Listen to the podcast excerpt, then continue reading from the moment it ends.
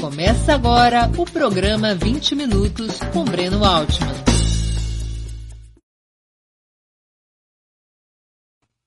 Bom dia! Hoje é 28 de julho de 2021. Está começando mais uma edição do programa 20 Minutos.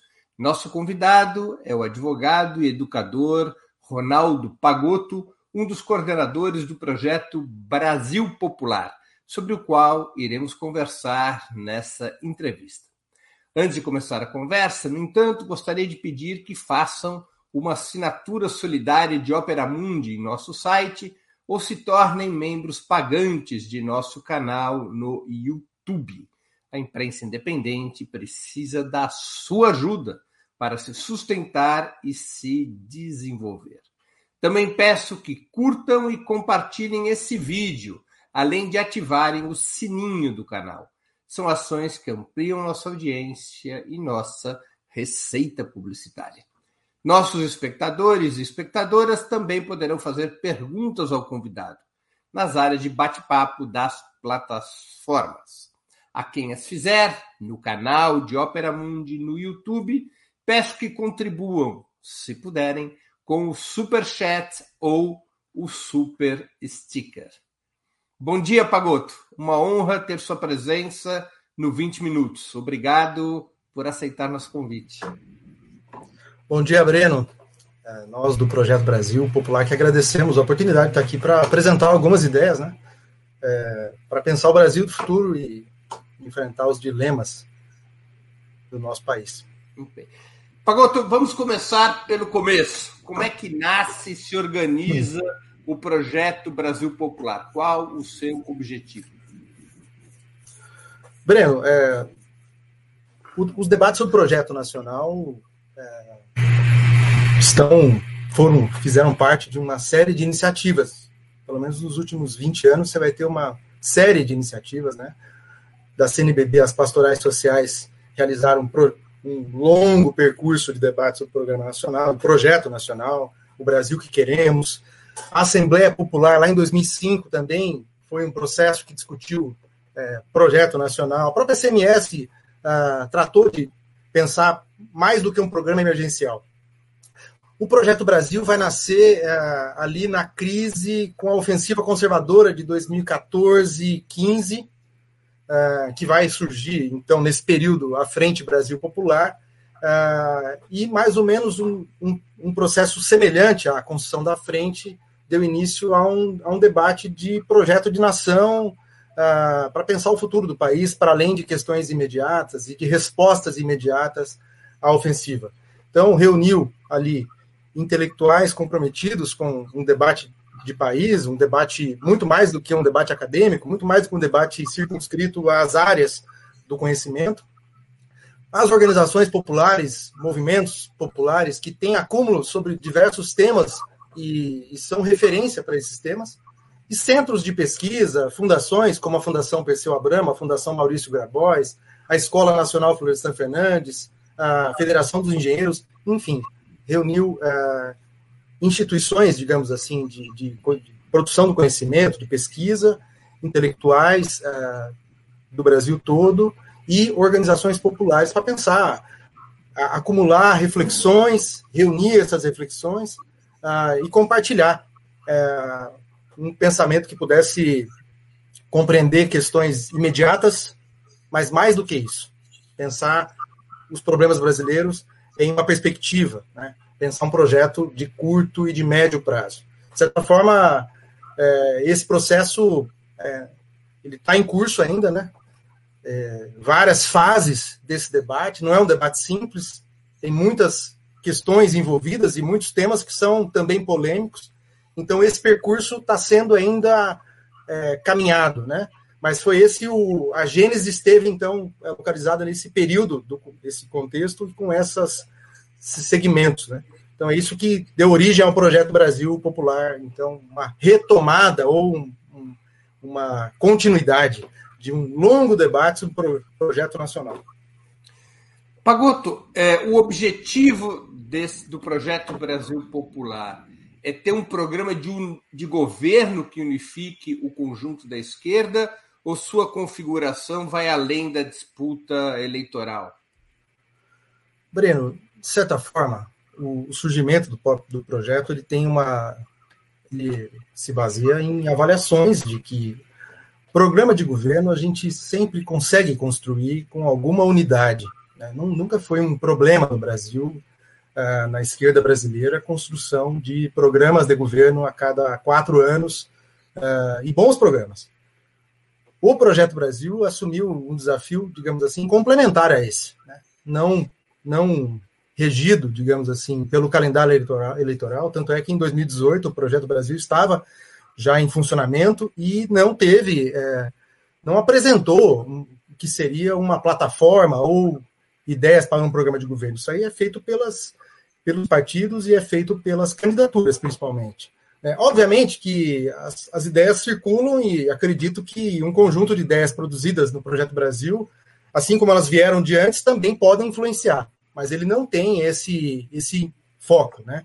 É, muito além disso, é debater questões nacionais muito mais amplas do que. Porque o programa de governo, a nossa compreensão é que ele tem limitações da própria estrutura federativa brasileira. Né? Você pensar um programa de governo para presidente da República, ele vai respeitar os entes federados, vai respeitar as divisões dos poderes. Um projeto nacional, você tem que pensar um conjunto de questões que ultrapassa essas divisões ou essa a forma de organização do Estado. É, então, acho que tem essas questões que também ajudam a pensar um projeto de uma maneira mais livre e mais ampla. É, mas respondendo a sua pergunta objetivamente, não, não tem, não é direcionado para as eleições, embora acredito que um conjunto de ideias circulem e possam influenciar e ajudar na construção de programas mais amplos, enfim. Ou seja, a ideia é que, quando concluído o projeto Brasil Popular, não tem um marco temporal de um ou dois governos. Ele é um projeto, digamos, de médio e longo prazo. Serve como um horizonte programático estratégico, é isso? O Breno, esse é um bom debate, na verdade. É, nós estamos desacostumados a pensar uh, saídas para o país de médio prazo. Eu não vou nem dizer de longo prazo de médio prazo. Em, em, outras, em outros termos, esse tipo de, de iniciativa poderia ser feita pelos partidos políticos, né? mas não foram feitos. Então, esse processo está sendo feito por um, uma espécie de consórcio, né? muito mais amplo do que um partido ou outro. E acredito que ele tenha a pretensão, e eu, isso acredito piamente, de pensar questões de médio, de longo prazo. Obviamente, tem alguns temas, Breno, que eles são muito imediatos. Não dá para pensar o tema do trabalho, não dá para pensar o tema da igualdade racial somente apontando para um futuro, uma questão longínqua. Tem outros temas que já tudo é muito estrutural. Dá um exemplo: ciência e tecnologia, né? demografia é um dos temas do, de, de, de produção de, de, síntese do Projeto Brasil. Como é que você pensa demografia, desenvolvimento regional, ciência e tecnologia como medidas imediatas apenas, elas, elas, têm, elas têm traços de projeto de futuro. Né? Então, eu acredito que ele possa cumprir um papel, uh, essa é a nossa pretensão, proposta, de promover um debate com a sociedade, principalmente um debate com os setores populares sobre esse Brasil do futuro que nós queremos construir. Uh, então, é, são referências, né? Esse é, Brasil do futuro. E acredito que tenha esse marco de buscar influenciar nos é. debates e fazer um debate com a sociedade também, que é uma questão importante para politizar e, enfim, alargar os horizontes, porque a gente produz muito, muito uh, programas emergenciais. A gente tá, tem muita facilidade à esquerda brasileira de construção de programas emergenciais, de programas imediatos e programas unitários. Né? Mas esses programas ficam circunscritos a respostas pontuais e que são necessárias, são absolutamente centrais né? mas acabamos deixando uh, de lado, ou fica para um segundo plano, pensar uma coisa mais de horizonte, mais de futuro, de médio prazo mesmo. Né? Então, tem essa. Não sei se eu respondi, mas estou só apresentando algumas questões, porque são debates que estão em curso também, né? É, Pagoto, quais os partidos de esquerda e os principais movimentos sociais de caráter nacional que participam do projeto Brasil Popular?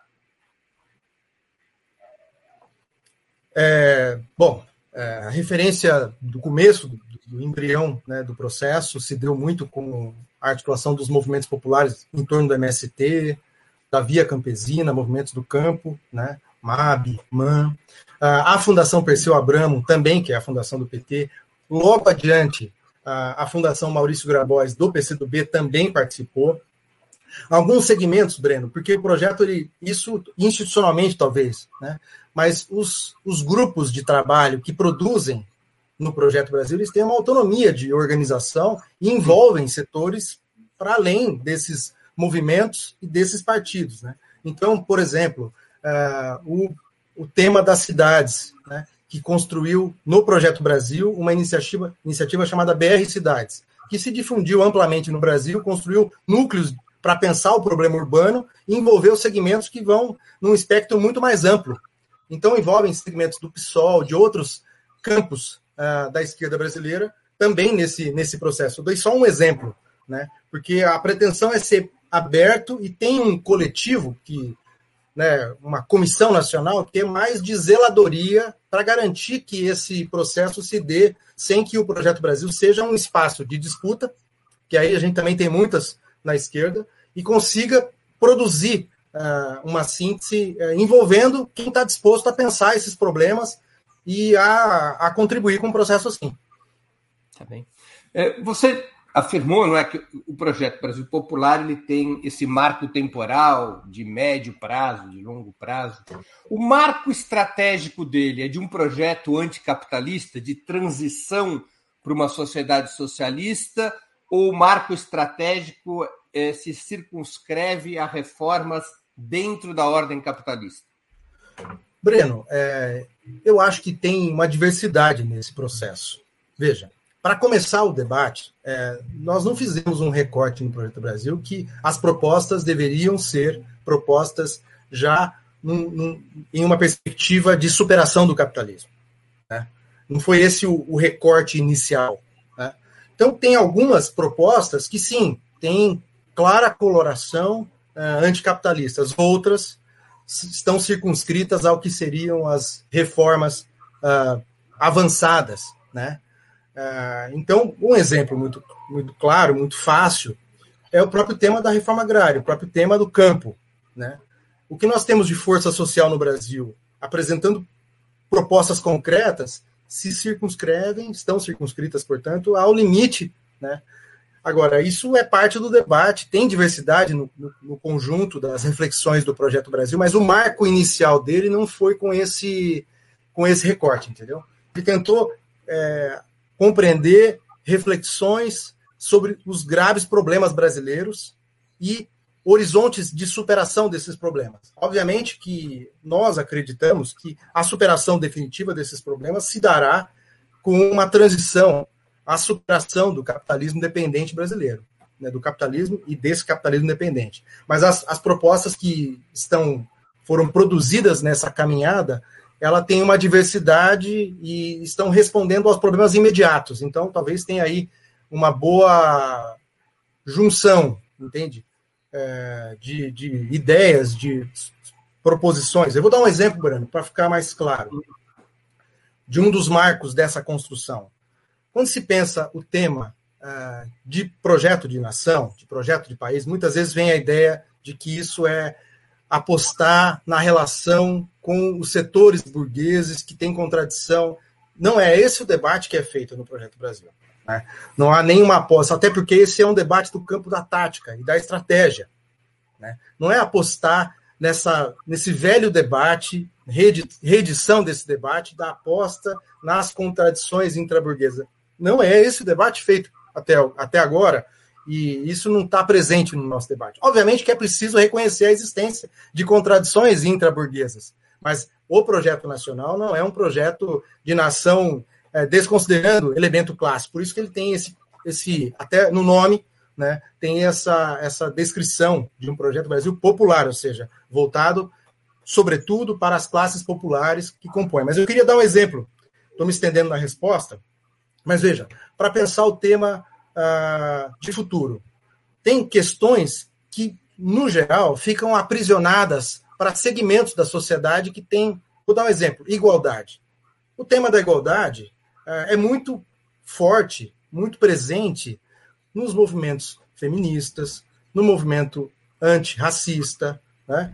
nesses movimentos. Agora, num debate de projeto nacional, esse tema não pode ser, é, não pode ficar sob responsabilidade desses segmentos mais interessados e que necessitam é, de ter a bandeira da igualdade como central. Isso tem que ser como uma visão transversal do projeto. Se você não partir de um pensamento de que você precisa construir o mínimo de igualdade, níveis de igualdade, para que a sociedade se desenvolva e, de fato, uh, o Brasil se liberte das condições atuais, então esse é um tipo de debate que eu acho que ele tem colorações uh, da velha tradição, velha sem uh, sentido pejorativo, mas das tradições mais antigas uh, de debates de superação do, do, capitalismo. Quando você pensa também que, que desenvolvimento é esse? Né? Um desenvolvimento que respeite as questões ambientais, um desenvolvimento que não busque produzir consumo irrestrito, ou seja, então tem que ter questões que perpassam o conjunto dos acho que são ideias assim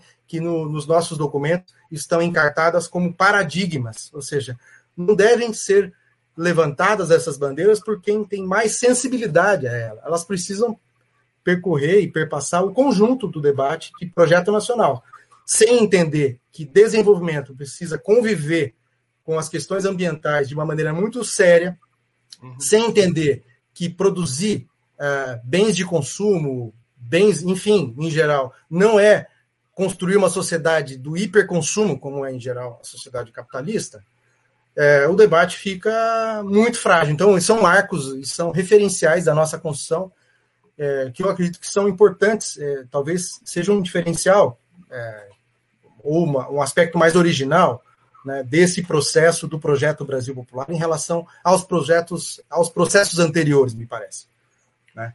Então, dialogando com essa sua questão importante, né, que é, é uma questão que sempre aparece, sempre está presente nos debates. Claro. É, eu sei que o, o projeto Brasil Popular ainda não chegou à sua versão final, mas eu queria passear por alguns temas que certamente são importantes. Não são todos os temas, mas alguns dos temas é, que talvez sejam os mais importantes. Eu vou começar perguntando como é que o projeto Brasil Popular aborda a questão da democratização do Estado e da tutela militar, atualmente tão explícita na vida do país.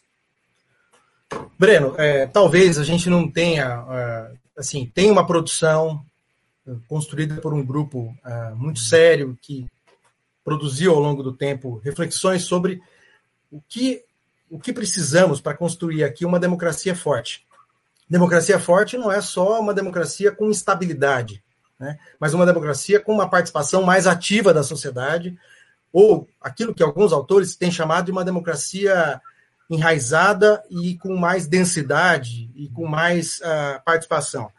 É, me parece que as nossas reflexões estão nesse horizonte, reafirmando a democracia, reafirmando uh, a necessidade de conjugar a democracia com maior participação popular, mais consultas à sociedade, mais escuta da sociedade, mais formas de participação com mecanismos plebiscitários, de referendo e etc. e tal, e maior, ou seja, maior controle popular uh, sobre a democracia, ou seja, não pode ter eleição a cada quatro anos, você tem que escolhe e, de certa forma, acompanha o processo e no próximo, na próxima eleição é que você avalia. Então, isso tem. Agora, sob a tutela militar, Breno, eu acho que isso, é, no Projeto Brasil, a gente fica sempre com uma preocupação. Eu vou te expor essa preocupação, ela pode parecer que é uma fragilidade, mas eu acho que é um recorte até uma, uma escolha desse processo.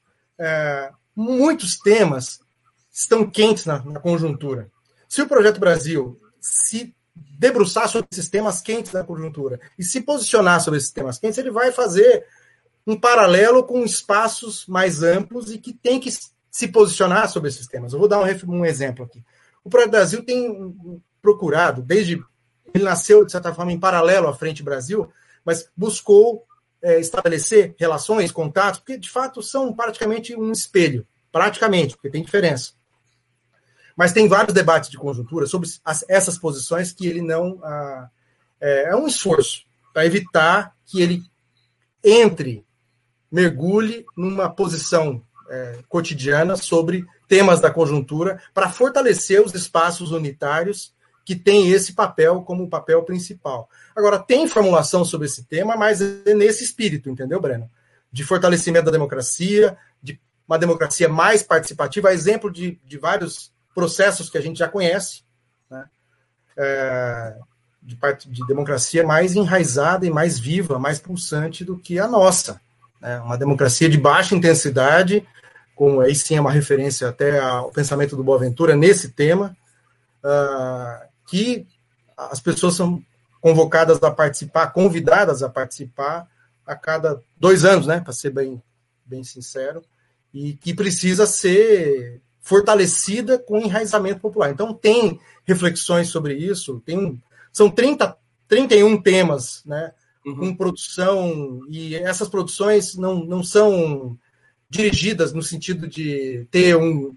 Enfim, elas têm uma certa autonomia, tiveram uma certa autonomia nessa produção para refletir e apresentar uma síntese né, dos, dos problemas localizados nesses temas. Mas a sua questão é importante, né? É, eu, segue eu, eu debate. fico em dúvida, porque será que a questão militar não é uma questão absolutamente estrutural e que nós só nos demos conta na atual conjuntura? mas que sempre esteve presente e que a esquerda, por uma série de razões, simplesmente fechou os olhos a isso ou se autoiludiu? Acho que sim. Acho que sim. Acho que a, a tua geração, principalmente, que conquistou a redemocratização e derrotou os militares na década de 80, com muito movimento de massa, muita ação, muita iniciativa, muita unidade, ah, logo na sequência e na Constituinte, eu acho que esse tema ele ficou mais acomodado, adormecido, uh, e de certa forma a, a, participação dos militares nesse período, década de 90 e na primeira década do, de 2000 também foi bastante tímida, o que fez com que esse tema ficasse um pouco obscurecido, um pouco silenciado. Convenhamos, o tema emergiu acredito que com três fatores, né, Breno? Os debates sobre a construção de um Plano Nacional de Defesa, o tema militar voltou à cena com muita força. Na sequência, os debates sobre a Comissão Nacional da Verdade, e na sequência, com a reação dos militares ao Plano Nacional da. Ao, ao, à Comissão Nacional da Verdade, todo o processo, uh, a participação mais ativa do que em qualquer período anterior, excetuando os períodos militares, dos militares na política, e aí com Bolsonaro a coisa ganhou outra coloração. Acho que sim, esse tema vai, é, tem debates que misturam democracia e uma questão de soberania nacional, defesa, que são, de certa forma, temas correlatos e que estão presentes na nossa formulação. É, tivemos seminários sobre o tema da defesa e soberania nacional, né, com boa síntese sobre esse tema, porque de fato é um tema quente, importante e que diz respeito, de certa forma, Breno, eu acho que diz respeito à moldura do Estado brasileiro e a sua relação com uma força como essa, que é tão importante e que acaba, nesse momento, é, cumprindo um papel tão, tão nefasto, né? que lembra para a gente a história do, dos períodos do passado, né? os períodos tenebrosos. Uhum. Queria tratar um outro tema agora, que é, de, a respeito de como o projeto Brasil Popular o está abordando. Reforma tributária. Essa é uma das questões centrais do projeto Brasil Popular. Que tipo de proposta vocês estão discutindo? Breno, é, a, a, questão tributária, veja, aí eu queria chamar a atenção de, um, de, uma questão. assim. Nós fizemos uma opção no Projeto Brasil para conseguir fazer um debate de projeto nacional em fazer uma espécie de fatiamento dos temas em subtemas ou em grupos que foram organizados em grupos de trabalho. Mas muitas questões, é, muitas não, praticamente todas elas, me corrijo, elas se entrelaçam e uma coisa cai na outra. O tema tributário está presente em muitos dos debates. Então, o debate sobre financiarização, que é um debate que é, foi feito, no, tem uma, uma, produção no Projeto Brasil de já sínteses, né? uma primeira versão, uma segunda, debates e mais debates, e agora indo para uma versão mais acabada, ele recai no debate, recai no tema da tributação. O próprio tema do, do tributário também produziu.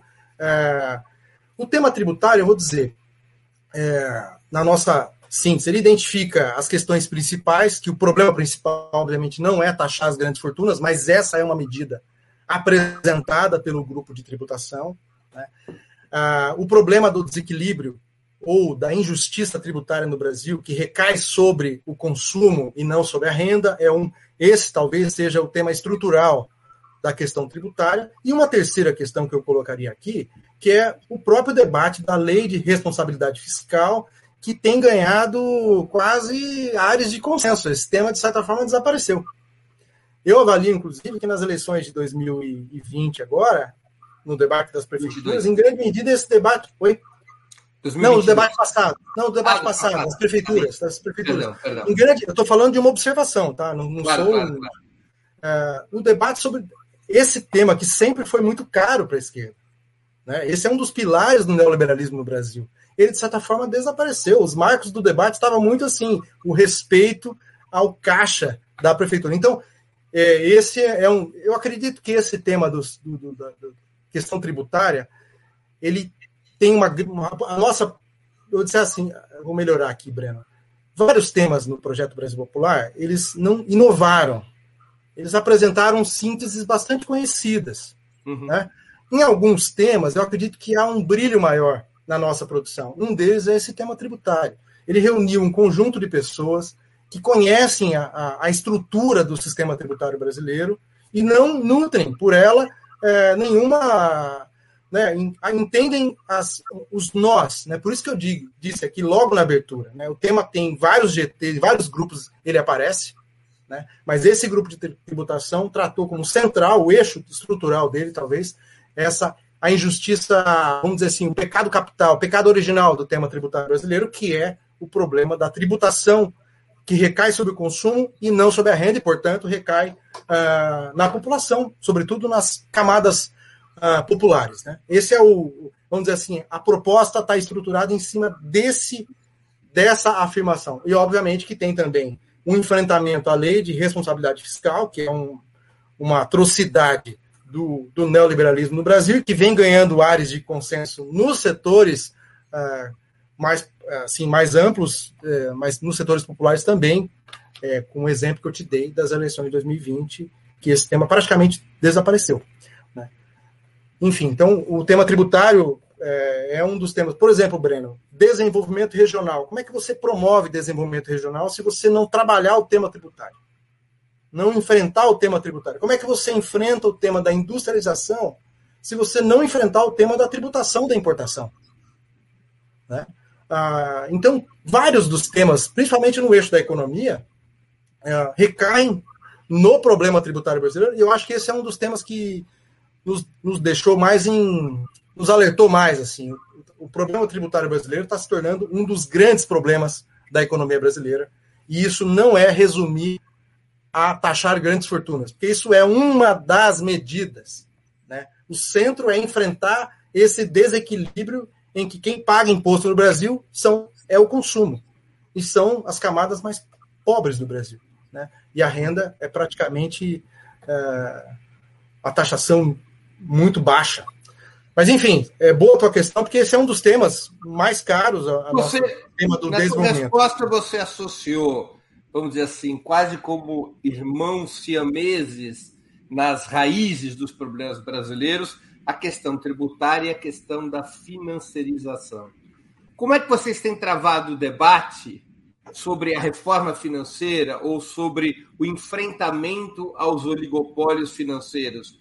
Num país no qual cinco bancos concentram 87% do sistema de crédito, controlam a dívida pública e possuem uma hegemonia sobre o processo econômico, talvez como nenhum outro país do mundo.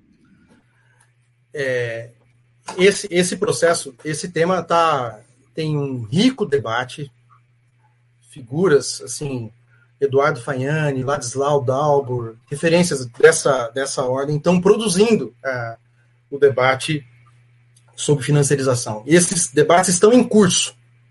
E eles têm uma boa diversidade de, de compreensão da, das, do enfrentamento das saídas. Em grande medida, saídas como enfrentamento ao oligopólio, ah, medidas como estímulo ao desenvolvimento e à produção, ao invés de, ah, de estimular ou de favorecer os investimentos financeiros em detrimento ah, dos demais.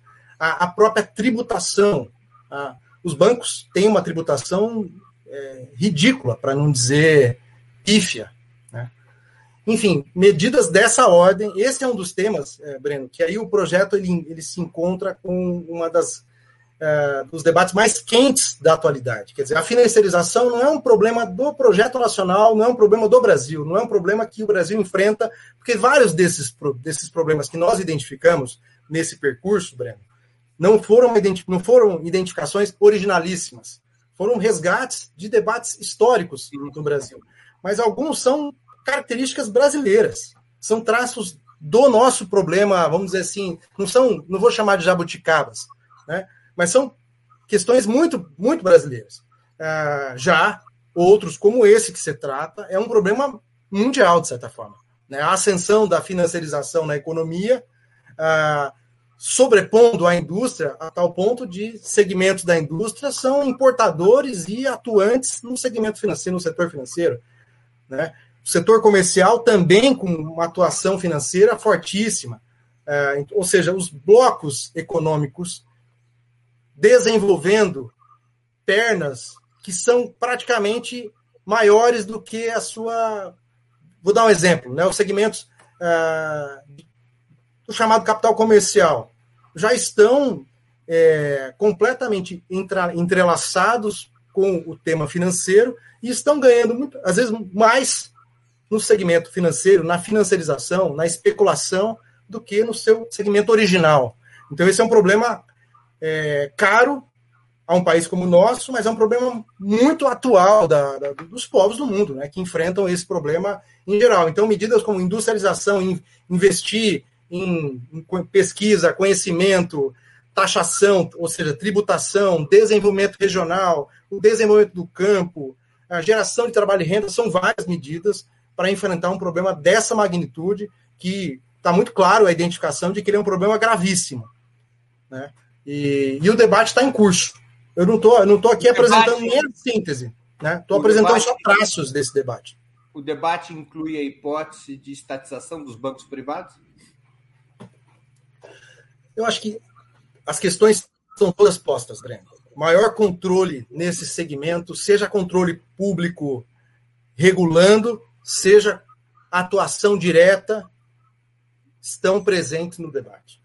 Uhum. O enfrentamento ao, monopólio, ao oligopólio, né, ou seja, a diversidade de possibilidades, uma, a maior participação do Estado, seja na estatização, seja na, na, na própria, no próprio fortalecimento de bancos públicos uh, estão está presente no debate. E, enfim, se eu, se eu avançar aqui, eu vou uh, cometer o risco de, de falar uma bobagem, porque é um debate complexíssimo e está acontecendo agora. É, as, o, de certa forma, o fechamento desse tema, né? A, de certa forma, as ideias mais conclusivas desse tema estão em curso nesse momento. Então, estou trazendo só algumas é, claro. Muitas coisas desse debate é, não, é, não, tem uma, não tem uma carta na manga. Né? É, o que eu acho que o Projeto Brasil consegue fazer é reunir uma série de pensamentos que ajudam a entender um diagnóstico de Brasil. Né? Não só um diagnóstico assim de 2014 para cá ou de 2010 para cá, um diagnóstico mais, mais estrutural. E pensar e reunir saídas também mais estruturais, que é isso que você chamou a atenção. Algumas estão lá num campo longínquo, outros estão mais aqui no médio prazo e muitas estão no curto prazo. Né? Uhum. Tentando combinar esses três tempos. Oi? Certo. Não, não, compreendi, compreendi. Deixa eu passar para um outro tema agora, também. É, provavelmente. Fazendo propaganda aqui sem querer, ó. Imagina, provavelmente vital é, num projeto de desenvolvimento como pretende ser o projeto Brasil Popular. Como que vocês encaram ou têm discutido o tema da energia? Por exemplo, a discussão passa pelo controle estatal sobre esta cadeia produtiva de energia, incluindo energia elétrica e petróleo? Ou seja, como é que discute-se o desenho do sistema energético brasileiro que caminha hoje, e já não, não é de hoje, já caminha de vários anos a uma privatização desenfreada. É possível desenvolver o país com a privatização das suas fontes de energia? Breno, é, obrigado pela pergunta, porque eu tô, esse é, um, é, o GT que eu contribuo, então eu vou ter mais facilidade para apresentar as ideias. Né?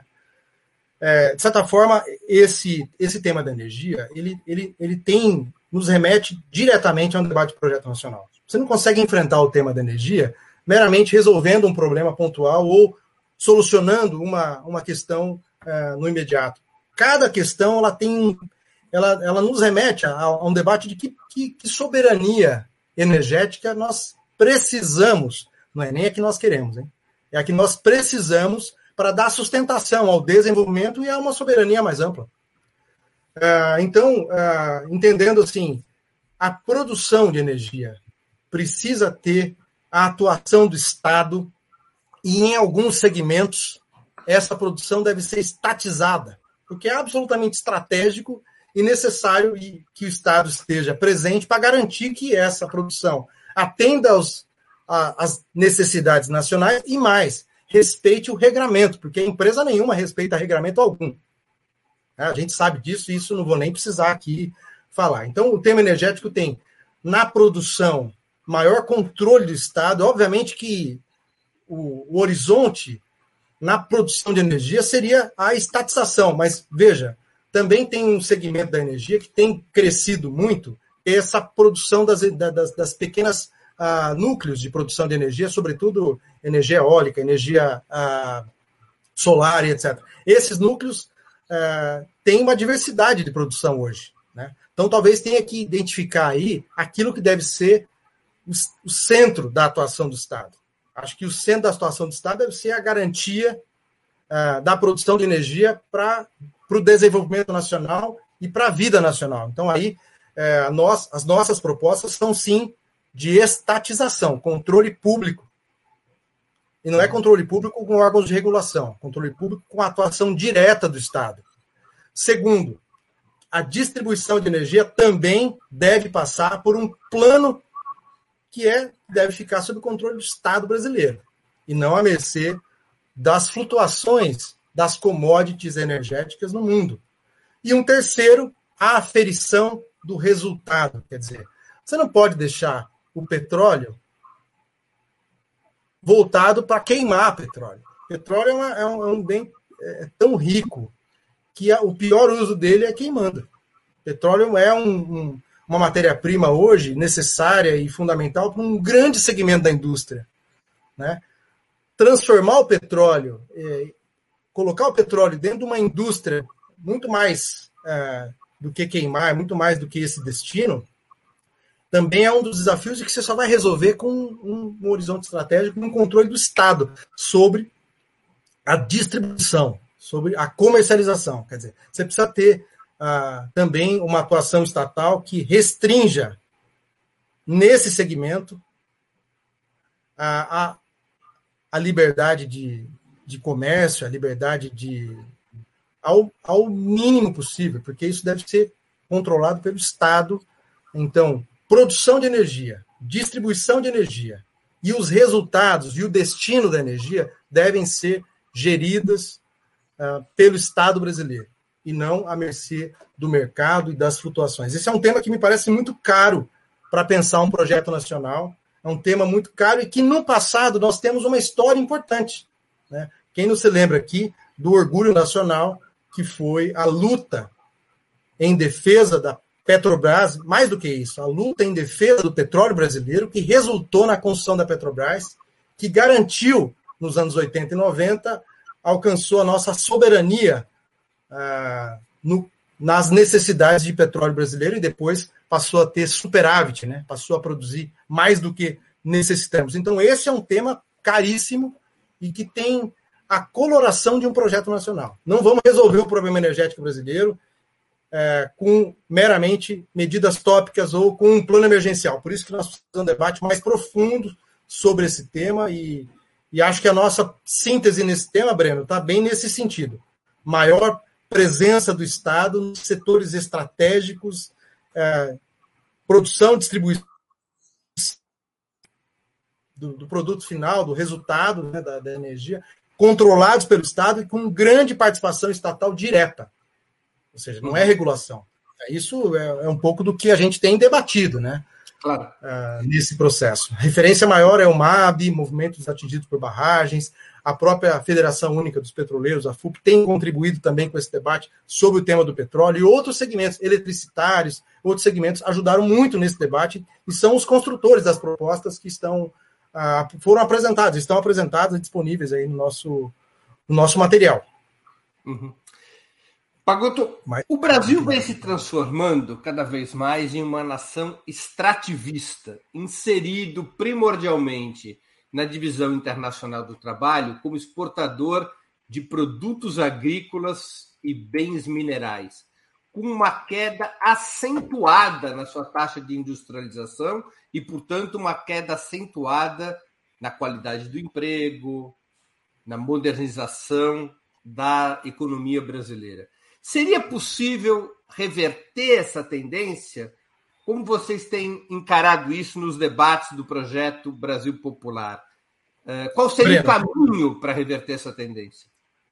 Breno, acho que esse é um, esse é um dos problemas nucleares que originam debates e espaços como o Projeto Brasil.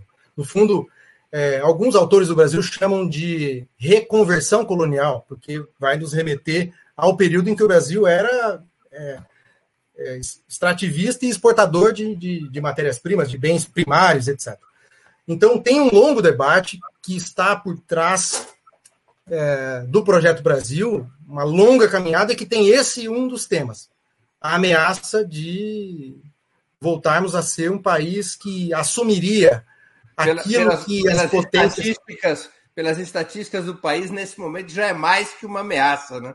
Sim, já é mais do que uma ameaça, é uma realidade.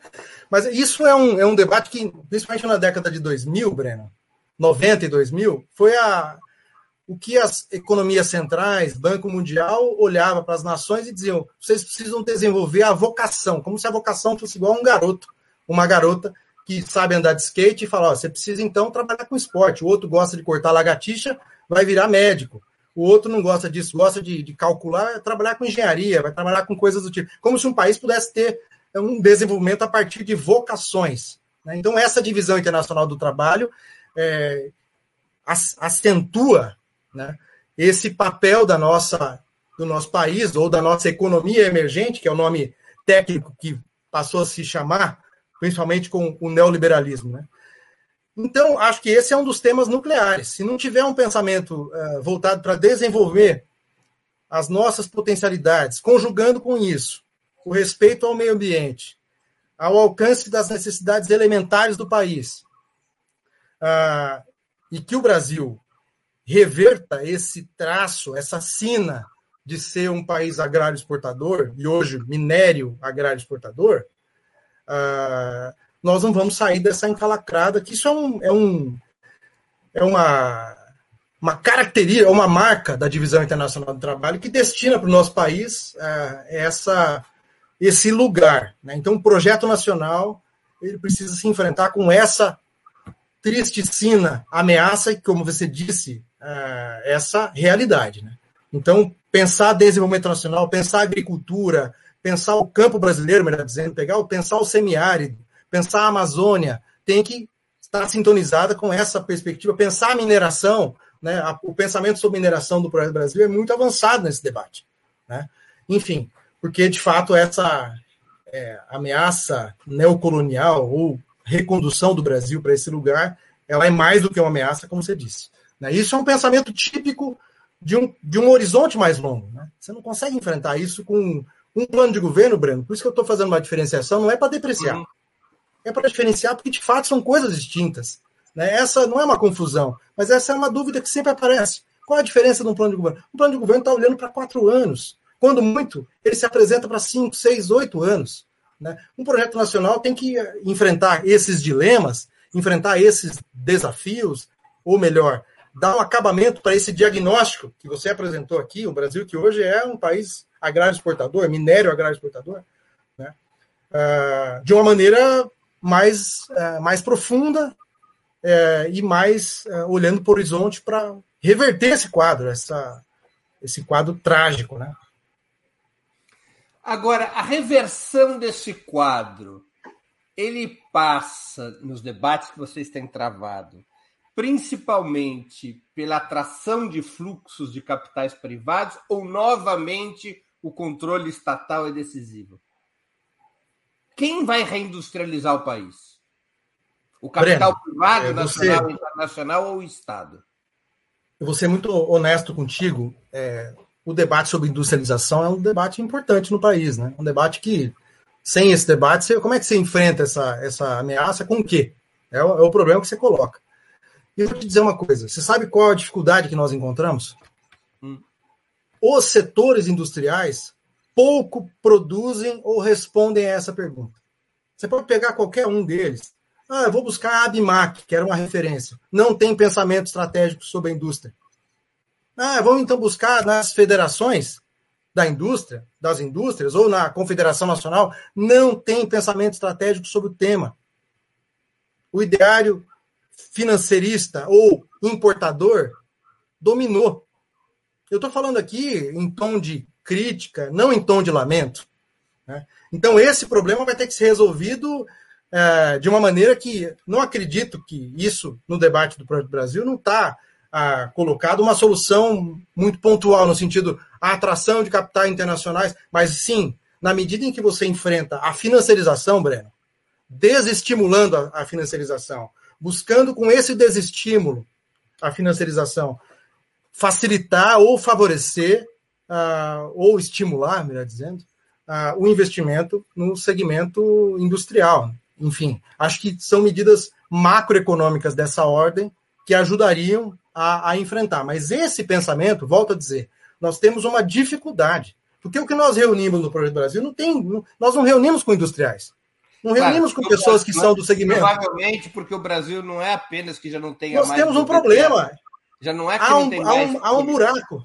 É, não Oi? é que só não tem. Não é só que não tenha mais burguesia nacional. É provável que o Brasil já não tenha mais burguesia industrial. Sim, ela está financiarizada e importando e, preocupada com a realização do seu lucro no segmento financeiro. Então, aí, Uh, nós, nós tivemos, uh, vou dizer assim, eu, eu, te chamei a atenção, né? Tem algumas áreas do Projeto Brasil que nós conseguimos fazer um bom resgate de questões, de um diagnóstico, digamos, de, de problemas brasileiros naquela área e proposições. Proposições mais amplas do que o que seria um programa de governo ou circunscritas aos limites dos entes federados. Tá? Agora, tem algumas outras que nós conseguimos ter produções mais brilhantes, digamos assim, né? mais, não estou dizendo inovadoras, mas uh, reuniu com mais uh, clareza um, um, pensamento mais ousado, mais original. Em outras, nós tivemos mais dificuldades. Essa é uma área com muita dificuldade, e eu vou dizer, muito, esse debate tem dificuldade no Brasil inteiro. Quer dizer, qualquer segmento que quiser fazer um debate sobre indústria nacional, uh, passa por essa dificuldade. Você não tem segmentos, vamos dizer assim, os setores interessados imediatamente não estão fazendo esse debate. Você vai procurar esse segmento, você não ouve reflexão, você não encontra reflexão. Você vai procurar os textos, eles estão produzindo, é, estão surfando nessa onda da importação, são importadores, se deram, estão se dando por satisfeitos e atuando fortemente na área financeira. Então, esse é um dos temas é, que eu acho que são, são medidas macroeconômicas estruturais, como eu disse aqui, o tema tributário e o tema do controle é, e enfrentamento à financiarização é que poderia gerar um deslocamento ou um fortalecimento disso, mas sem a indução do Estado e a participação do Estado, ou seja, em grande medida, vários desses dessas lacunas precisam ser respondidas ah, pela forte atuação e intervenção estatal na economia para desenvolver e para reconstruir. Um exemplo disso, Breno, para não ficar aqui com, dando palestra, para ensinando a missa para o padre, mas o próprio segmento naval brasileiro, o que foi o desenvolvimento desse, desse, dessa, desse segmento, que não uma indução do Estado forte que garantiu é, uma, a própria Petrobras, ou seja, esses mecanismos estão dentro de uma ação estatal que é a forma da atuação pública, enfim, para enfrentar. Mas você pegou um, uma lacuna, e esse, esse, esse debate, nos, inclusive, nos frustrou, porque nós esperávamos, Breno, não encontrar a fina flor da produção é, sobre o problema industrial brasileiro, mas esperávamos encontrar alguma produção. Esperávamos encontrar reflexões que pudessem enfrentar o problema. E o que nós encontramos é um enorme vazio, uma submissão. O setor industrial brasileiro está acomodado nessa condição de importador, exportador de, de, de, de, de produtos manufaturados de, baixa, de baixo valor agregado, digamos assim, vamos, é, importadores, exportadores desses segmentos muito é, pontuais e atuantes no segmento, no setor financeiro, onde realiza o lucro e onde estão surfando. Então, isso é, é um dos problemas né, do Brasil, mas, enfim.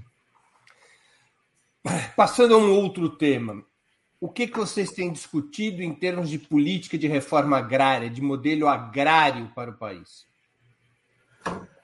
É, Breno, esse tema já é um tema que tem uma, um grande campo no Brasil que debate o tema do problema agrário, tem um acúmulo do problema agrário, tem produção científica sobre esse tema, adentrou a universidade, avançou no debate com, com a intelectualidade brasileira, que, vamos dizer assim, a referência maior é o MST. Uh, ah, acho que o MST tem um salto de qualidade na formulação, que é a conjugação da necessária distribuição de terras. O Brasil tem um volume de terras uh, já agriculturáveis, né?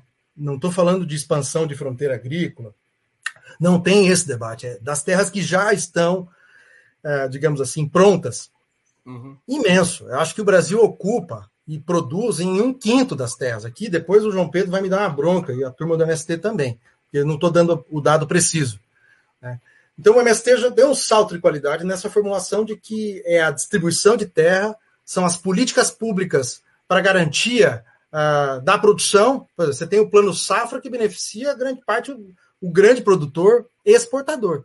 Né? Então, ter políticas públicas como o plano safra voltados para pequena e, e, média agricultura uh, e o desenvolvimento também dos segmentos industriais na ponta do, do, da produção agrícola, ou seja, isso que, que grande medida o MST chama de reforma agrária com uh, soberania, né?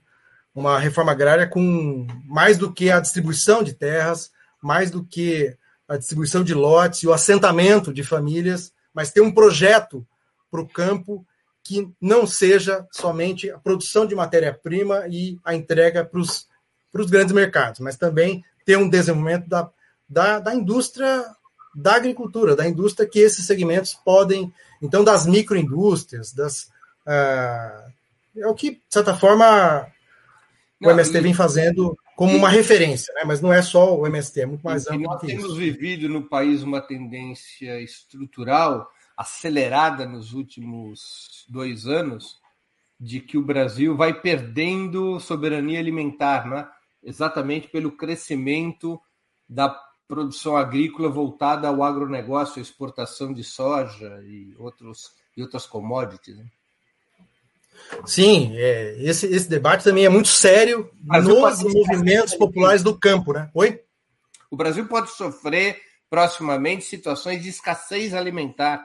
Ele já Sim. tem que importar produtos uh, alimentares que podiam estar sendo produzidos aqui e pode ficar numa situação muito difícil. Muito difícil, exposta às flutuações cambiais e agravando a nossa situação. Quer dizer, nós já estamos num quadro de comprometimento, né? A fome no Brasil já está em, em, em, ritmo galopante. Né? Mas mais do que a fome, o problema do acesso à alimentação minimamente saudável. Né?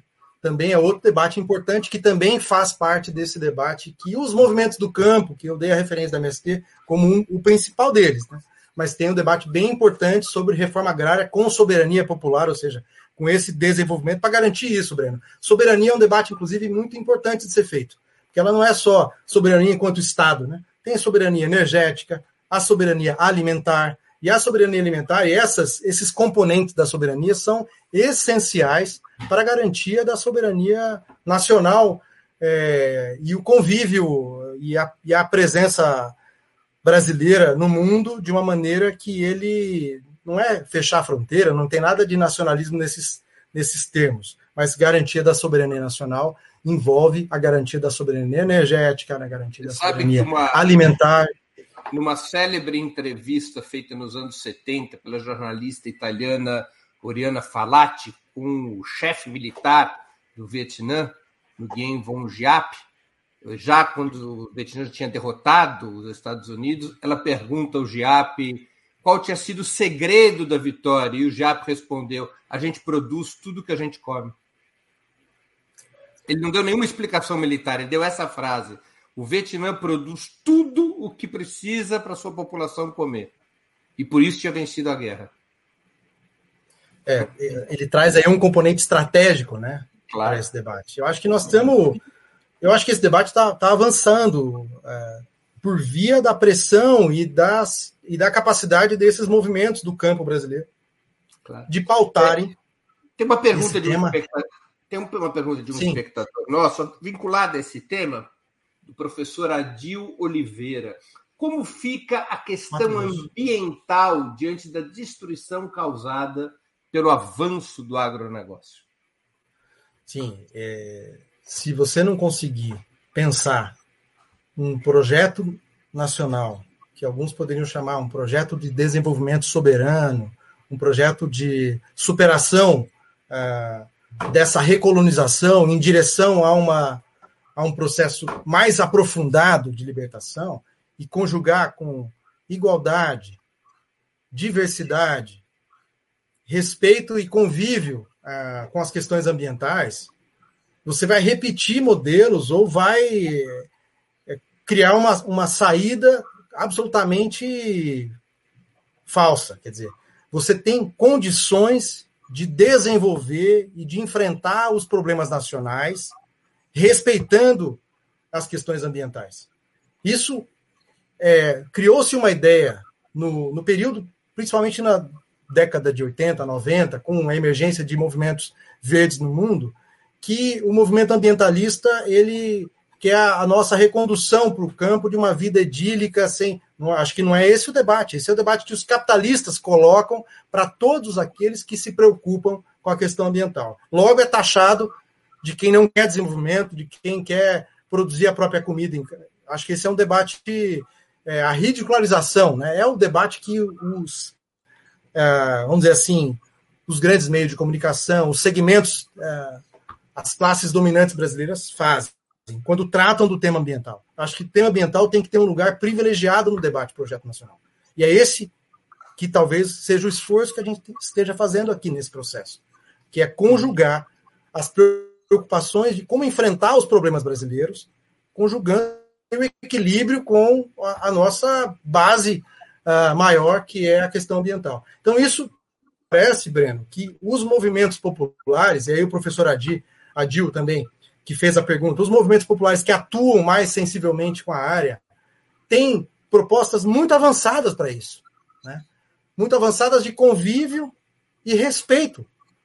É, é, dizer, o próprio movimento que luta por terra no Brasil, os movimentos, né, cito aqui o MST, a CPT, em vários outros, dizem não há necessidade de avançar um centímetro a fronteira agrícola.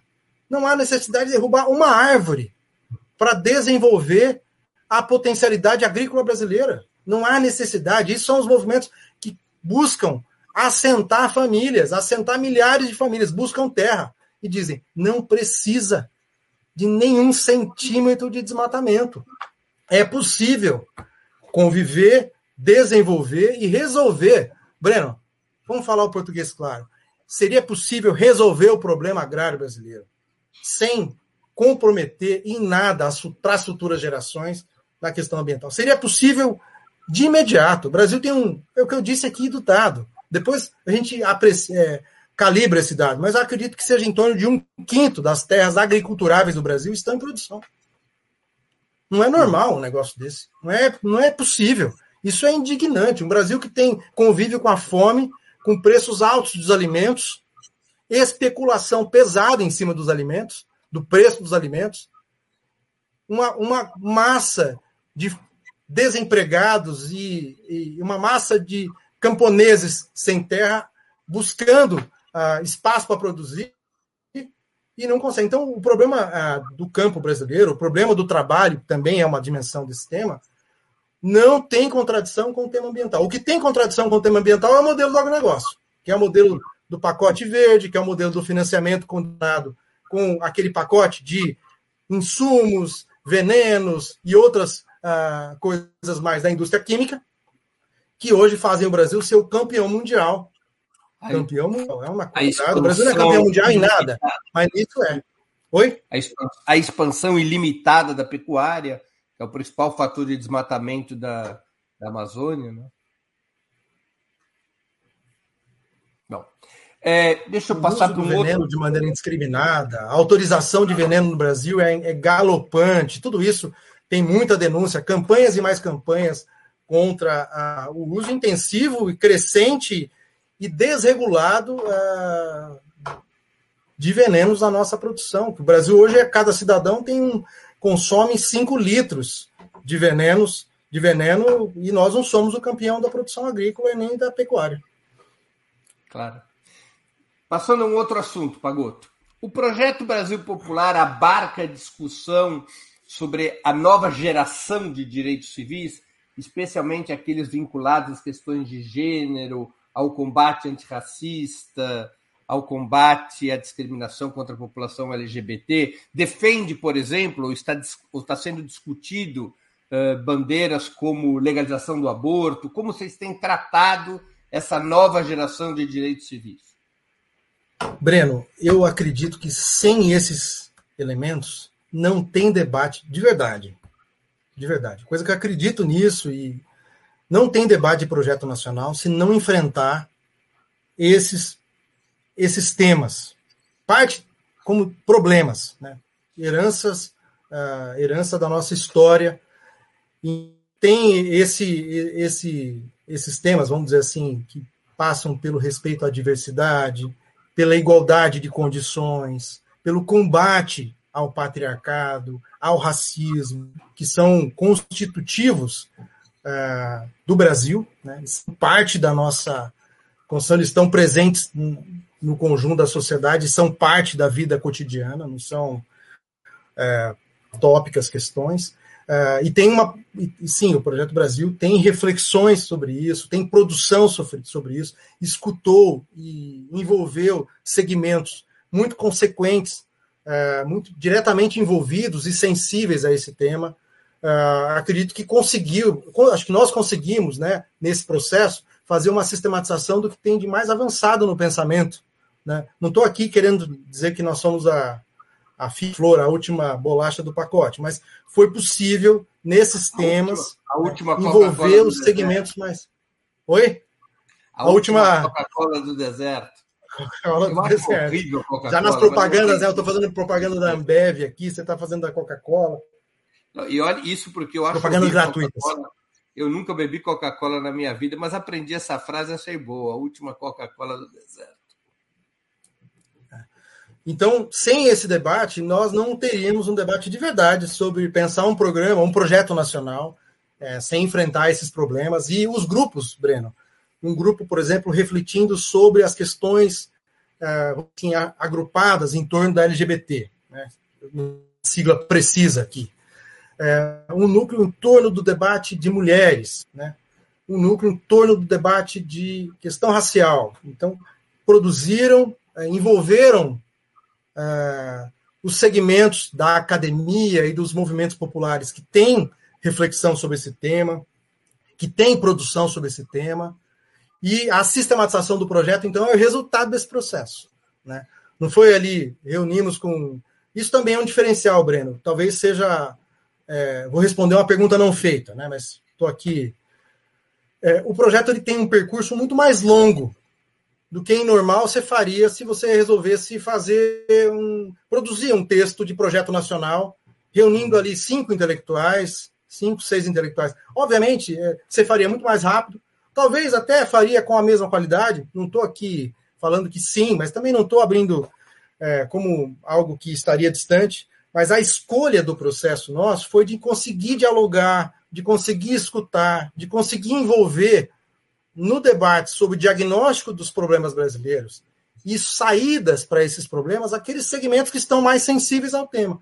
Né, e que pudesse ser um processo com tempo, não, não poderia ser. Então, por isso que esse processo está se dando até hoje. Né? Nós temos aí cinco anos de, de produção. Obviamente que a pandemia retardou muito a nossa.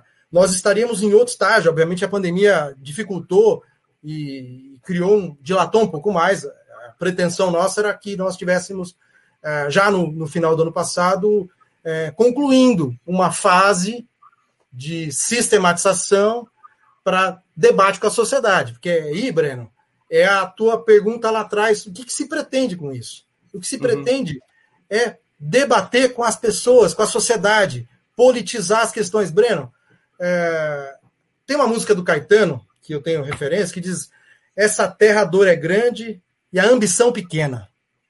Eu não acredito totalmente no Caetano, mas é verdade, o neoliberalismo, a onda conservadora dos últimos 30 anos, pós-queda do muro, pós-fim do leste europeu, é o não tem alternativa, acostumem-se. Né? Vamos lembrar aqui o que o próprio neoliberalismo, ali na figura do Fernando Henrique, tratou do problema agrário brasileiro. Ele falou: não tem problema de reforma agrária no Brasil, não tem problema de terra no Brasil. Se tem problema, eu vou fazer um cadastro nos Correios e os camponeses podem ir lá nos Correios da sua cidade fazer o cadastro que você está precisando de terra. Então, o neoliberalismo ele transformou os problemas sociais históricos em problemas individuais, que por falta de esforço, por falta de mérito. Então, não concordando aqui, mas trazendo a reflexão do Caetano nessa frase da música Tieta, o neoliberalismo rebaixou o horizonte nos obrigou a. Não estou falando rebaixou o horizonte da esquerda. A esquerda tem programa, a esquerda reflete sobre essas questões, apresenta-se, mas ele rebaixou na sociedade. As pessoas foram mais ou menos sendo dirigidas ideologicamente a se acostumarem, a naturalizarem uma situação absurda.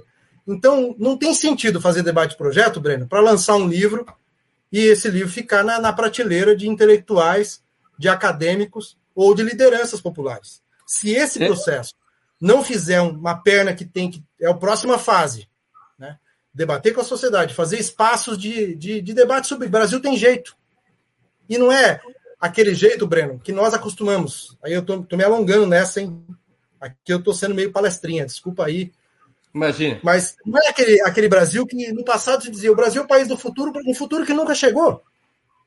Para a maioria da sociedade, esse futuro nunca chegou. Só chegou como penúria, só chegou como problema, só chegou como naturalização de uma condição social absurda.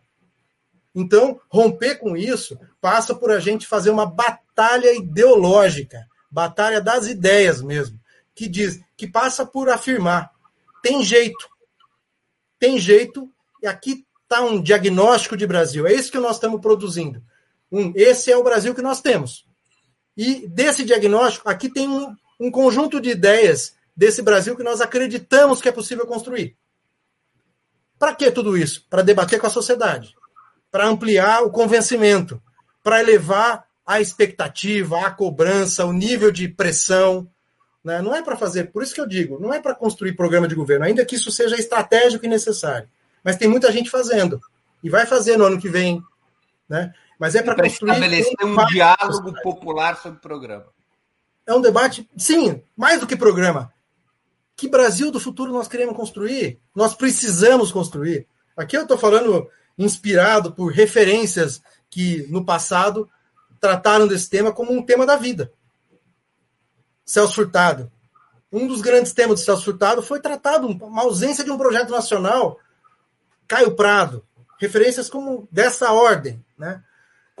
vai dizer, olha, se não tiver ah, um processo de transformação profunda, de dar sentido para esse país, né, o que as classes dominantes brasileiras fazem dioturnamente é construir a ideia de que não tem jeito, de que os problemas são responsabilidade do povo, falta de empenho, falta de esforço, falta de é, falta das pessoas pouparem. É, a, bo, a, a, bobagem que a classe dominante brasileira é, defende é assim, eu espero que esteja muito forte nos livros de história do futuro, como uma das maiores vergonhas brasileiras. É uma classe dominante que não tem vergonha em defender o indefensável. Ela justifica isso que nós temos aqui. Esse quadro de uma completa uh, ausência de estrutura para as pessoas básicas. Nós estamos com uma fome endêmica de novo.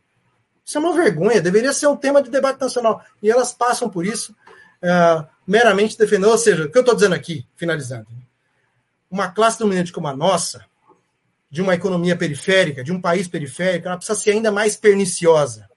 Ela precisa ser ainda mais. Não que eu estou dizendo, acusando-a. Ela é mais perniciosa, ela é mais atrevida, ela é mais abusada, né? ela é mais nojenta. Porque ela precisa se defender e naturalizar e dizer que isso tudo é parte da vida, de uma condição absolutamente absurda. Né? Então, se nós não conseguirmos, com esse debate, projeto nacional, encantar as novas gerações, debater amplamente, Breno, significa o quê? Fazer debates como esse, espero que hoje, Breno, seja só o que é o projeto, mas que tenhamos muitos outros, com outras pessoas, obviamente, para debater como fazer esse debate chegar na sociedade. Como debater com a sociedade para elevar o debate sobre esse país, os problemas brasileiros e o que saída nós temos sem construção dessa batalha das ideias profunda na sociedade, nós não vamos mudar esse país. Então, essa talvez seja a afirmação é, mais importante desse projeto. Ele não é para ser um texto acadêmico, ele não é para ser um texto na livraria ou um texto na, na biblioteca das lideranças. Ele tem que ser transformado em um material de debate popular. É esse um pouco do horizonte. Agora, me alonguei na, na resposta. Uma pergunta que você nem fez, hein? Olha só, estou hoje. Mas está ótimo. Está perfeito. Quais são as próximas etapas do projeto Brasil Popular e como é que as pessoas podem se informar e até participar das suas discussões? Breno, agradeço a pergunta, porque ela é muito importante para isso que a gente se propõe. Né? Nós estamos, nesse momento, concluindo, ah, de certa forma, já estamos na terceira versão da ou melhor dizendo, da produção. Nós esperamos que nesse segundo semestre nós tenhamos dois documentos. O primeiro é um documento que nós estamos chamando de uma plataforma. É um documento mais resumido, mais imediato, que a nossa pretensão é reproduzir esse material de uma maneira mais popular, ou seja, mais massificada possível. E essa plataforma é, é um documento que vai ter no máximo 30 páginas, mas talvez até menos, com ilustração, de um formato. Sim, um formato talvez de uma cartilha, né? Que abra o debate, que coloque algumas ideias desses muitos temas. Então, essa plataforma está em curso e a gente espera concluir esse processo até setembro, outubro. A outra é a síntese desses cadernos que estão sendo mostrados aqui. Né? A síntese mais densa. A nossa, a nossa ideia é ter um texto um pouquinho mais de fôlego, mas não uma tese, uma coisa. alguma coisa em torno de 100, 120 páginas, é, que desse é, um pouco mais de subsídio em cada um desses temas, em cada um que permitisse aprofundar os temas, que permitisse que os debates pudessem, que esse material pudesse ser uma espécie de provocador dos debates. Então, esses dois materiais a gente espera concluir agora. Mas essa conclusão, Breno, não é a conclusão do processo. Que é esses dois materiais, a nossa pretensão é que eles sejam subsídios, a base, para que a gente possa, no próximo período, talvez no primeiro semestre do ano que vem, fazer boas jornadas debate sobre projeto nacional, tendo esse material como subsídio, um deles. A gente sabe que tem mais materiais circulando, mais produções, e que bom. Mas então essa é a pretensão. Como é que as pessoas podem participar? Está assistindo aqui ou vai assistir depois? Tem no link aqui da página do próprio YouTube as, os endereços onde estão os materiais produzidos até agora. Esses materiais são uma, a síntese, já ainda não essa final que eu estou chamando a atenção aqui, que é essa mais densa, de 100 páginas, 120 páginas, que é a síntese para o debate mais de fôlego. Essa está em curso, mas nós já temos a base do que seria isso, disponível, que são esses cadernos. Então, são quatro cadernos que estão disponíveis e que o que a gente pretende é que esses cadernos sejam difundidos, as pessoas que queiram. Pagoto, deixa eu pedir a produção. Quero pedir à produção que coloque de novo na tela o endereço da página para as pessoas poderem anotar. Legal. E, Breno, aqui no próprio YouTube, na nossa descrição da atividade de hoje, tem os links. A Lara já colocou os links para acessar esses documentos, então também fica fácil uhum. uh, de visualizar. E a participação, o que a gente espera é que nós tenhamos a promoção de vários debates, grupos de estudo. Então, diretamente aqui, ah, eu estou aqui na minha escola ou na minha universidade, quiçá na minha, no meu trabalho, né? no meu movimento aqui, no meu bairro, enfim. Quero fazer o debate projeto nacional. O que eu faço? Nós temos os subsídios que estão disponíveis na página. Ali tem um roteiro. Pode-se escolher começar por algum tema mais sensível. Né? Pode-se escolher pegar o tema mais geral. Então, nós temos um, um, uma, digamos assim, uma orientação metodológica nesses materiais. Né? O nosso estímulo desde o começo, Breno, é que nós construíssemos grupos que pudessem fazer o debate. Então, nós fizemos aí debates em várias em universidades, debates em estados, seminários presenciais, depois, com a pandemia, seminários ah, com ah, virtuais. Mas, enfim, essa é a forma é, de participar, de, de contribuir, e mais do que contribuir com um projeto dos outros, mas que isso seja um processo em que essas pessoas se envolvam mesmo.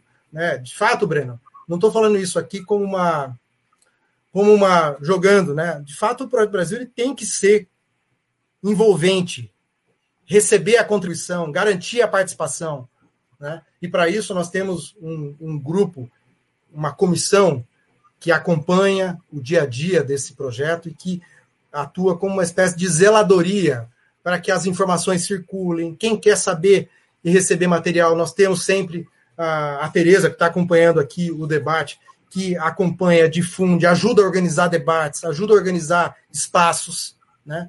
E nós fizemos alguns, ah, dezenas, talvez até centenas de debates sobre o projeto nacional ao longo desses últimos quatro anos, em universidades, em movimentos, em espaços mais amplos e em espaços do Projeto Brasil mesmo. Tem uma pergunta do Igor Felipe Santos. É, como o Projeto Brasil Popular vai incidir nas eleições? na campanha pela unidade da esquerda?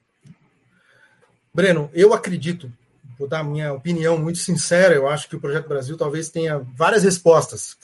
Dependendo de quem estiver aqui, vai ter uma opinião, né? mas a minha sincera opinião é que ele consiga dar, influenciar, vamos dizer assim, o seu, a sua produção, para que nós tenhamos um debate programático ah, mais avançado do que nos períodos anteriores, que consiga se conectar com esses problemas e apresentar uh, saídas uh, mais longínquas, né? respeitando e entendendo que as eleições sempre têm programas circunscritos né? aos temas. Se é um programa de governador, vai estar lá preocupado com o governo do seu estado.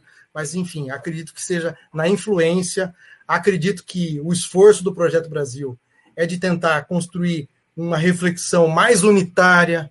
Inclusive, é boa essa questão do, do Igor, porque em vários temas, Breno, nós identificamos diferenças. E nós, desde o princípio, dissemos: olha, o Projeto Brasil não pode ser um espaço que nós vamos criar um, um embates para resolver. E, no limite, resolver numa, numa votação. Alguns problemas são tópicos, algumas diferenças são tópicas, talvez até de, de, de, de, diferença de olhar sobre o tema. Algumas são mais importantes. E a nossa ideia é que elas estejam presentes. Olha, sobre esse tema tem uma diferença de interpretação de como enfrentar. Então, isso também, talvez esse método, é, seja um método que nós devamos. É, não estou aqui fazendo autoelogio, estou fazendo uma crítica. É, esse método de buscar os pontos unitários, os pontos que nos unificam, talvez é, deva ser a, o caminho para a construção da unidade no uhum. próximo período. Né? Muitas vezes a gente fica se aferrando uh, nas diferenças e logo no primeiro debate a diferença aparece e ela trava o processo de construção da unidade. Então, eu acho que o Projeto Brasil ele fez esse esforço, né? Está fazendo ainda, porque ele está na sua juventude. Mas acho que na eleição do ano que vem que ele seja tenha aí um conjunto de subsídios e eu acredito que a militância que está no Brasil também tem uma grande parte dela que é ativa, né, nos partidos que estão uh, apresentando e construindo candidaturas. E acredito que essa militância também fará com que esses, essa produção, essas reflexões se faça presente e, e influencie. Eu acredito muito nisso, que esse, esse processo ele transborde o Projeto Brasil, né? ainda que ele não seja direcionado para as eleições, mas ele tem potencial para ter um, um, conjunto de subsídios e de elementos de reflexão sobre o Brasil que, em algumas áreas, eu diria, afina a flor do, do pensamento sobre aquele tema. Né? Hum. Eu diria várias áreas. Né? Esse, nós conseguimos reunir uh, o que tinha, o que temos de mais uh, avançado naquele debate. Então, de maneira uh, assim, dando a minha opinião, né? Essa eu acho que pode ser a nossa contribuição para o ano que vem, para alargar as questões, ampliar o debate sobre problemas nacionais, desnaturalizar é, problemas que são uma vergonha no Brasil é, e dar elementos para essas candidaturas fazerem o debate, porque também eu acho que essa é uma dimensão da candidatura do ano que vem, das candidaturas, para todas as áreas, que elas consigam também ajudar a pautar saídas para o Brasil, mais do que a saída pontual, imediata e a grande saída que a gente sabe que é derrubar algo e derrotar o Bolsonaro, que acho que é o centro da saída do ano que vem. Mas mais do que isso, alargar o horizonte dos problemas brasileiros e que eles têm saída e que essa saída não é uh, acostumarmos com o que a classe dominante diz para o povo, que não tem alternativa, que precisa se acostumar com isso se acostumar com essa vida, se acostumar com essas características, se acostumar com a recondução neocolonial do Brasil ser agrário exportador, enfim. Pagoto, falando a muito. Tá chegando, a gente está chegando no fim da entrevista. Eu vou te fazer duas perguntas que eu sempre faço aos convidados. A primeira delas é qual livro você leu ou está lendo durante a pandemia e gostaria de sugerir aos nossos espectadores. A segunda é qual filme, filme ou série assistiu ou está assistindo e poderia indicar a quem nos acompanha. É... Breno, eu li um livro, mas eu não vou indicar. Eu li recentemente o livro do Eduardo Cunha. Não vou indicar, mas é, é, é, é haja estômago. Né? Pensa.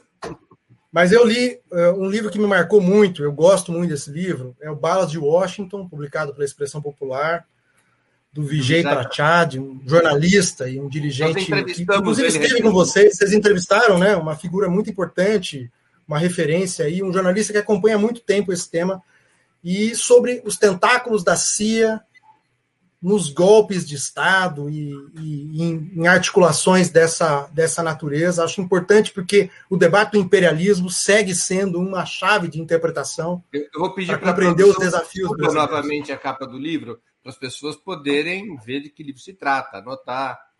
Então, é o livro Isso. do Vijay Prashad, Balas de Washington, uma história da CIA, golpes e assassinatos, da editora Expressão Popular. Basta ir ao site da editora, ela tem um serviço de aquisição de livros pela internet, não é isso? É isso. Pode comprar pela internet, facinho. Tá e preços de mercado. E agora estou lendo o Arrancados da Terra, do Lira Neto, um tema transversal sobre a história do Brasil, embora envolva muitas coisas, a história ao mesmo tempo de Nova York, a história da Península Ibérica e, dos, e daquele, daquele momento das, das navegações, das ocupações, das, né? e, e, envolve o Brasil, então é um livro é, assim é, que me chamou muita atenção, muito gostoso de ler, estou lendo agora. Filme, é... Bom, vou falar de uma série que me chamou muita atenção. Você, como uma figura aí que passa por tudo. Uh, Babylon Berlim, Breno. Uma série que eu encontrei na por acaso e que é uma série que fala da Alemanha dos anos 20, mais precisamente de Berlim no ano de 29. Então é um ano que o nazismo está crescendo, ocupando espaço, mostrando as suas garras. Em que plataforma, é, Pagoto? Olha, eu encontrei na Globoplay. Tá. Mas acho que a turma sabe encontrar por vias. Mas é uma, uma série muito interessante, conjuga uh, questões sobre a ascensão dessa força nefasta, como ela foi se acomodando na sociedade alemã, uma das sociedades mais desenvolvidas à época. Ajuda aquela pergunta, cara, como o nazismo se estabeleceu num dos países mais intelectualmente avançados, com a, avanço do acesso ao ensino, de um pensamento filosófico avançadíssimo nas artes tudo mais, como ele se estabeleceu, né? Enfim, essa é uma pergunta que a gente sabe de muitas respostas, de caminhos, e esse filme ajuda. E o outro, um filme que eu vi recentemente, é, uma, é, chama Vai e Veja. O melhor filme sobre a Segunda Guerra Mundial que eu já assisti. Uh, se passa é, na Bielorrússia, é um filme muito forte. Eu assisti nessas, nesses festivais que a UMES, aqui em São Paulo, organiza sobre cinema soviético, um cinema que é desconhecido no Brasil uh, e que me marcou muito. Então, um filme que eu assisti agora nos últimos dez dias, é muito importante. Acho que vale a pena conhecer. Eu não sei como acessar. Eu vi naquele festival que o CPC da UMES organizou.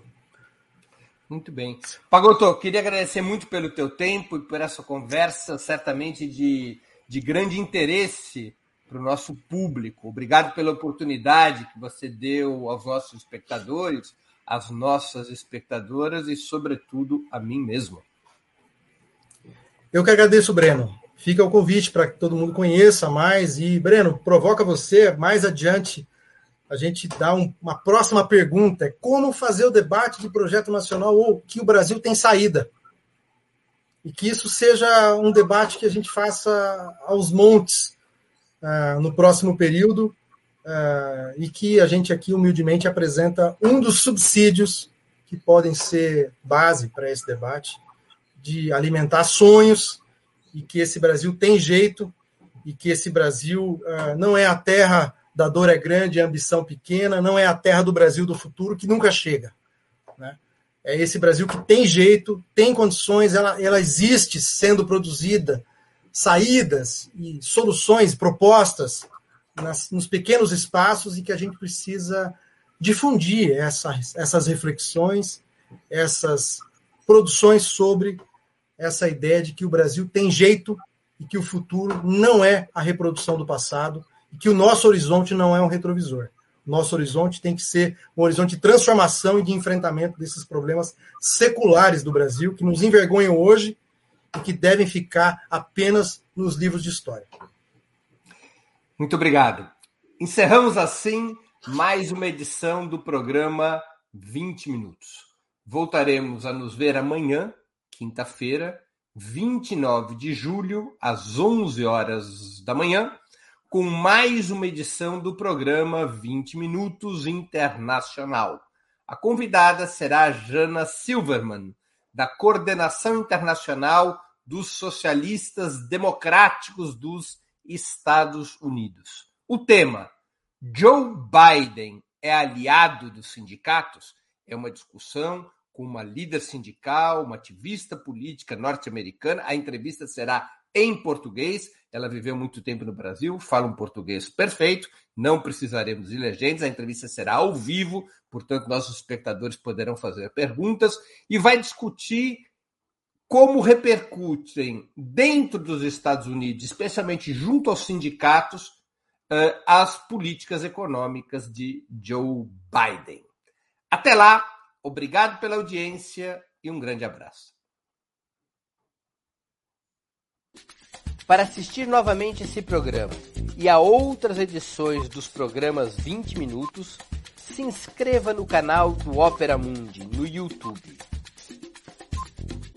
Curta e compartilhe nossos vídeos, deixe seus comentários. O jornalismo de Opera Mundi é mantido com o seu apoio. Faça uma assinatura solidária em www.operamundi.com.br. Com um pequeno valor mensal, você nos ajuda no desenvolvimento de um jornalismo independente e de qualidade. Obrigado pela audiência e até a próxima.